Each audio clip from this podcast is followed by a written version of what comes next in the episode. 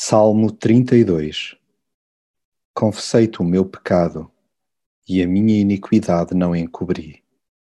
Disse eu: Confessarei ao Senhor as minhas transgressões, e tu perdoaste a culpa do meu pecado. Só podemos dar-nos por satisfeitos quando nos apercebemos dos nossos podres, os confessamos a Deus e recebemos o seu perdão. Não se pense que o dinheiro compra uma consciência limpa, nem qualquer entretenimento sossega a alma. A leveza interior ocorre quando o peso da culpa deixa de nos sobrecarregar. E para tal, há que conversar abertamente com Deus e lançar sobre ele essa carga medonha. Aliviados da maldade, é fantástico relacionar-nos com Deus, conosco mesmos e com os outros sem máscaras e biombos.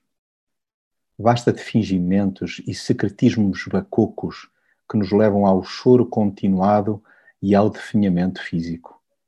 Esconder algo de Deus é impossível e, ainda por cima, revela-se penoso, pois ele trata de nos incomodar, revolvendo-nos por dentro.